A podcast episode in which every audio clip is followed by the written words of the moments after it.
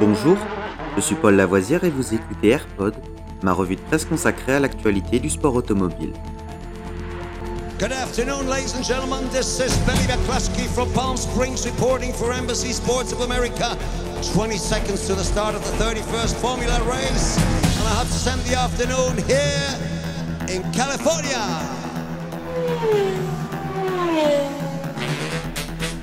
AirPod, c'est toute l'info et rien que l'info. Un édito des meilleures sources au cœur du sport automobile. Au sommaire de ce AirPod du 25 janvier, WRC, Hyundai pas dans le rythme au Monte Carlo. WRC encore, Monte Carlo, l'accident de fourmeau vu par Malcolm Wilson, le patron de M-Sport. WRC, Hyundai doit régler ses problèmes le plus rapidement possible. Ce commentaire résumait parfaitement la situation de Hyundai au soir du premier rallye de la saison.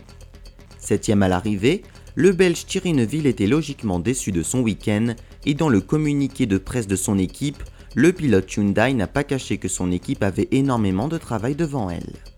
Toujours en position de jouer la victoire au Monte Carlo depuis 2017, Thierry Neuville n'a cette fois jamais été dans le coup, manquant à la fois de performance mais aussi et surtout de fiabilité pour espérer jouer un rôle majeur sur cette 90e édition. À la fin de ce rallye, on reste avec un sentiment de déception et de frustration. Nous avons eu un week-end difficile. Je me suis battu comme si ma vie en dépendait dans la Power Stage. J'ai absolument tout donné. Donc j'ai été l'issue du temps, troisième derrière Pera et Evans. Après ce Monte Carlo largement raté, Thierry Neuville et son équipe ont désormais 4 semaines pour travailler avant la Suède, épreuve où le Belge s'élancera en troisième position lors de la première étape. WRC toujours. Nous revenons aujourd'hui sur un des événements qui a marqué ce 90e rallye Monte Carlo. Il s'agit de l'accident spectaculaire d'Adrien Fourmeau dans la troisième spéciale, ce vendredi matin. Le patron de M-Sport, Malcolm Wilson, l'avait senti venir. J'étais assis à côté de lui, racontait son bras droit, Richard Millener, et quand le temps intermédiaire indiquant qu'Adrien était dans le même chrono que Seb Augier s'est inscrit sur les écrans, dans l'ES3, Malcolm a tout de suite fait la grimace en disant qu'il en faisait un peu trop. Juste après, c'était la sortie de route. Un crash effroyable, raison d'une imprécision minime dans la prise de note du nordiste, quatrième du général à ce moment-là. Une puma qui tapait un talus, partait en tonneau pour traverser la route et basculer au-dessus d'un rail de sécurité avant de s'écraser une vingtaine de mètres plus bas, broyé. Miraculeusement indemne, comme son copilote Alexandre Correa, Adrien Fourmeau hurlait sa rage et son désespoir à genoux dans la neige.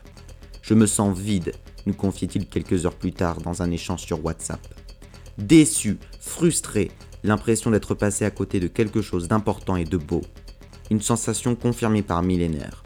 On a rappelé à Adrien qu'il était vital pour nous tous d'être constants dans les résultats cette année, qu'il ne fallait pas oublier qu'on disputait un championnat et que ça se jouait sur la durée. Il devait prendre des points ce week-end, on voulait vraiment éviter ça. Mais il reviendra plus fort.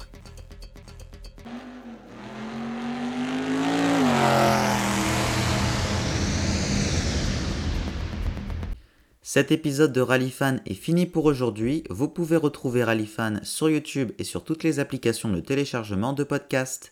N'hésitez pas à vous abonner.